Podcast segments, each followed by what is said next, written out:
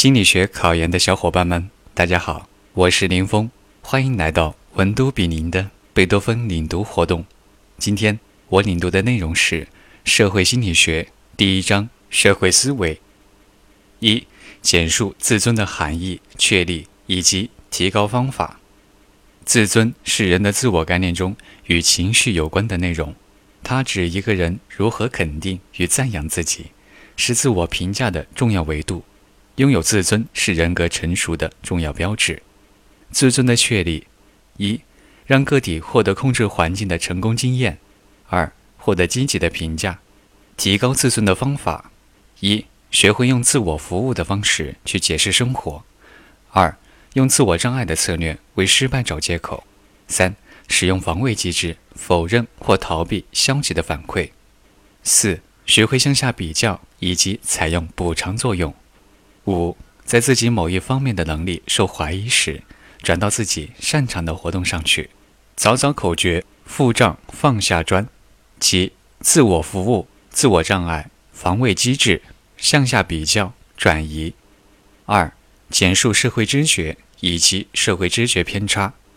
对人的知觉称为社会知觉。人们在知觉他人时。并不仅仅停留在对被知觉者的外部行为上，而是要根据外部行为了解个体的动机、观点、信念、情感和性格等内部心理状态。在知觉他人的过程中，人们常常会出现一些偏差。人们可以降低其影响，但无法避免它的存在。比如，一首因效应与静因效应。首因效应是由于第一印象导致的，在总体印象形成上。最初获得的信息比后来获得的信息影响更大的现象，适用于不熟悉的人。静音效应是在总体印象形成上，新近获得的信息比原来获得的信息影响更大的现象，适用于熟人。二、晕轮效应。晕轮效应又叫沉见效应、光圈效应。我们对一个人形成的某种印象后，这种印象会影响对他的其他特质的判断。人们会习惯以与这种印象相一致的方式去评估其所有的特点。三、预言自动实现效应。预言自动实现效应也叫自我实现的预言，或者自证预言。对一种情景的最初错误解释，会引起某种预料的行为，使错误观念变成了现实。四、认知启发。认知启发是指人在社会认知中喜欢走捷径。并不对关于他人的所有信息进行感知，而是倾向于抄近路，感知那些最明显、对形成判断最必要的信息的现象。常用启发策略有表征性启发、可用性启发、锚定和调整启发。一、表征性启发或者代表性启发，人们根据当前信息或事件与其认为的典型信息或事件的相似程度进行判断。该策略认为。个体越是与某一成员的一般成员相似，他就越可能是那个群体中的一员，即典型对应相似。二、可用性启发或可得性启发，哪些信息容易被回忆和联想，人们就倾向于根据那些信息进行判断。与容易回忆的信息相联系的事件，被认为更平常、更多见、更容易发生。例如，航空事故给人们的印象深刻。导致人们相信乘火车比乘飞机更安全。三、锚定和调整启发，它是指先抓住某个锚定点，然后逐渐调整，最终得出结论的判断方法。此策略适合对模糊信息进行评价。对人的判断，人们通常使用的锚定点是自己。如评价一个人漂亮时，是说这个人至少比我漂亮，或比某个与自己亲密相关的人漂亮。即锚定对应调整。早早口诀：射偏守经纶，研发征用锚。三、简述归因的含义和理论。归因是根据有关的外部信息线索判断人的内在状态，或依据外在行为表现推测行为原因的过程，也称归因过程。归因的理论主要有：一、罗特的控制点理论。早早口诀：控制内外。罗特把个体对于强化的偶然性程度所形成的普遍信念称为控制点。内控强调结果是由个体的自身行为造成，或由个体稳定的个性特征决定；外控强调事情是由个体之外的因素导致的，二、海德的归因理论，早早口诀二因二原则。海德认为世界的原因有两种：一、内因，比如情绪、态度、人格、能力等；二、外因，比如外境压力、天气、情境等。归因常使用两个原则：早早口诀排变原则。一、共变原则。指某个特定的原因在许多不同的情境下和某个特定结果相联系，该原因不存在时，结果也不出现，人们就可能把结果归因于该原因。二、排除原则是指如果内外因中某一方面的原因足以解释事件，人们就可以排除另一方面的归因。同时，海德提出，若把成败归因于能力、努力等自身的原因，称为内控型。若归因于环境、运气、任务困难等外部原因，称为外控型。三、韦纳的归因理论即三维归因。韦纳提出自己的归因理论，说明归因的维度以及归因对成功与失败行为的影响。一、他把归因的维度划分为内部归因和外部归因、稳定性归因和不稳定性归因、可控制归因和不可控归因三个维度。二、归因的内外源维度影响个体对成败的情绪体验，稳定性维度影响个体对未来成败的预期，可控制维度影响个体今后努力学习的行为。三、能力、问题难度等是稳定性的因素，环境、运气等是不稳定的因素。四、若新的结果和过去的结果不同，常归因于不稳定性的因素；若一致，则归因于稳定性的因素。韦纳的理论最引人注目的是归因结果对个体以后成就行为的影响。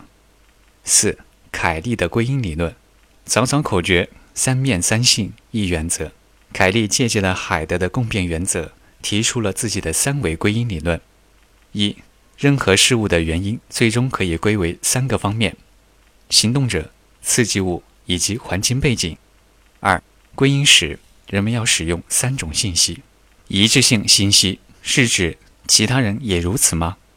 一贯性信息是指这个人经常如此吗？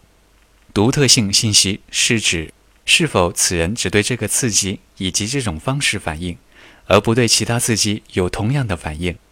在归因过程中，人们会使用到的另外一个原则，即折扣原则：特定原因产生特定结果的作用，将会由于其他可能的原因而削弱。五。裘斯和戴维斯的对应推论理论。裘斯和戴维斯提出的对应推论理论，试图解释在什么条件下人们可以把事件归因于他人的内在特质，即人格、态度、心情等。想要把行为归因于内在品质，需要两个条件：早早口诀自由双非。一、行为的非期望性与非顺从性。二。行为的自由选择性。如果一个人是自由选择的，而不是在外界强大的压力之下做出的行为，人们也会认为他的行为代表了他的内心。六，阿伯拉姆森的归因风格理论。阿伯拉姆森提出抑郁型和乐观型两种归因风格，并将它们同日常生活联系起来。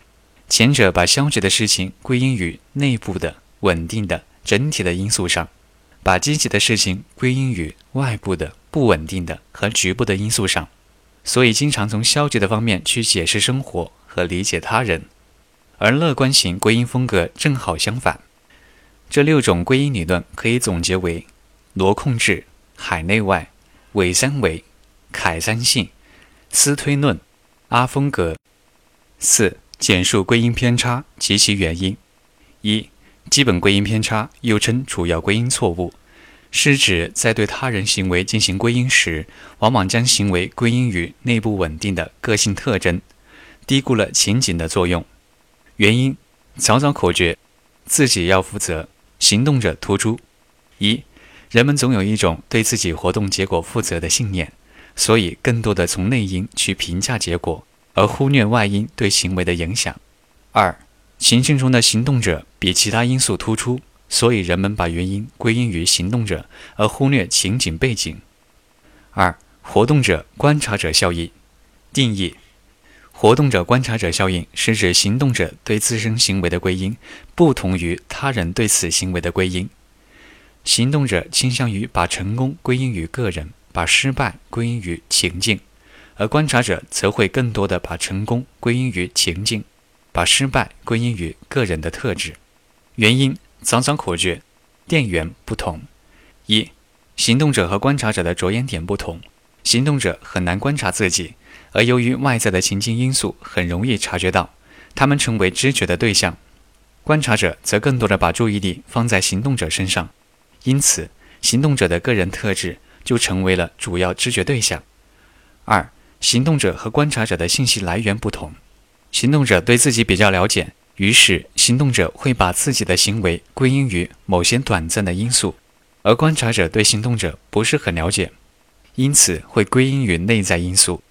三、自我服务偏差，是指趋向于把别人的成功和自己的失败归因于外部因素。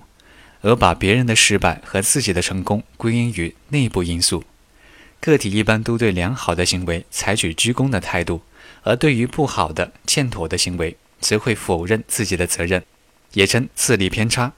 原因：早早口诀：一株公益差动力。一、自己在活动中的作用和贡献更容易被注意，简单记为易注。二、回忆自己的作用和贡献比回忆别人的要容易。因此会觉得自己做的比别人多，简单记为共益。三、接收信息的差异可能导致我们认为自己的作用大，简单记为差异。四、某些动力因素的存在促进了自我服务偏差，简单记为动力。五、印象管理理论，人们总是试图创造一个特殊的良好的印象，以使他人对自己有一个良好的评价。简单记为管理。四、自我贬损。自我贬损是指为了解释自己的失败，行为者还可能用各种消极的方法来逃避个人的责任。自我贬损可以使失败者不必面对自己缺乏某种优良特质的难题，这也是自我服务偏差的一种。五、习得性无助。塞里格曼认为，习得性无助是指在不断受到挫折后，感到自己对于一切都无能为力。丧失信心，陷入一种无助的心理状态。这种心理让人们自设攀理，把失败的原因归因于自身不可改变的因素，放弃了继续尝试的勇气和信心，破罐子破摔。五、简述态度改变的方法和理论。一、海德的平衡理论。海德从人际关系的协调性出发，提出了态度改变的平衡理论。该理论认为，在一个简单的认知系统里。存在着使这一系统达到一致性的情绪压力，这种趋向平衡的压力促使不平衡状态向平衡过渡。海德用 P.O.X 模型说明这一理论，其中 P 代表一个人，O 代表另一个人，X 代表一件事物。从人际关系的适应性来看，P.O.X 之间的关系有八种组合，而态度改变遵循最少付出原则。即为了恢复平衡状态，哪个方向的态度改变最少，就改变哪里的态度。二、费斯严格的认知失调理论。认知失调理论是认知一致性理论的一种，最早由费斯严格提出。认知失调就是由于做了一项与态度不一致的行为而引发的不舒服的感觉。费斯严格认为，在一般情况下，人们的态度与行为是一致的。但有时态度与行为也会出现不一致。当人们的态度与行为不一致，并且无法对自己的行为找出外部原因时，常常会引起个体的心理紧张。为了克服这种由认知失调引起的紧张，人们可能会改变态度，以减少自己的认知失调。一、认知失调产生的条件。费斯严格指出，认知失调通常在四种情况下出现：A. 违背逻辑；B. 文化价值有冲突，C，观念层次有冲突，D，新旧观念有矛盾。早早口诀：罗文念经。二、如何减少和消除认知失调？A，改变行为；B，改变态度；C，引进新的认知因素。早早口诀：态度改变两理论。海德少妇 P.O.X，小费失调罗文念经。六。简述偏见产生的原因和消除方法。偏见是人们以不正确或不充分的信息为根据而形成的对其他人或群体的片面甚至错误的看法。产生原因：一、团体冲动理论认为，为了争得稀有资源，团体之间会有偏见的产生；二、社会学习理论认为，偏见是由于学习经验所致，父母的榜样作用和新闻媒体宣传效果最为重要；三、认知理论。认知理论用分类、图示和认知建构等解释偏见的产生。四、心理动力理论，偏见是由于个体内部发生发展的动机性紧张状态引起的，一种是替代性的攻击，另一种是人格反常。早早口诀：知心社团。偏见的消除方法：一、社会化，通过对社会化过程的控制，可以减少或消除偏见。尤其注意父母与周围环境以及媒体的影响。二、受教育水平，接受的教育越多，人们的偏见将越少。三、直接接触，接触假设认为，在某些条件下，对立团体之间的直接接触能够减少他们之间存在的偏见。四、自我检控，当人们意识到自己有偏见时，通过对认知过程的检控，也可以减少偏见。早早口诀。教会直子。这节课我带领大家领读了社会心理学第一章社会思维，包含自尊、社会知觉、归因、态度以及偏见的有关知识点，你都掌握了吗？欢迎在留言区反馈。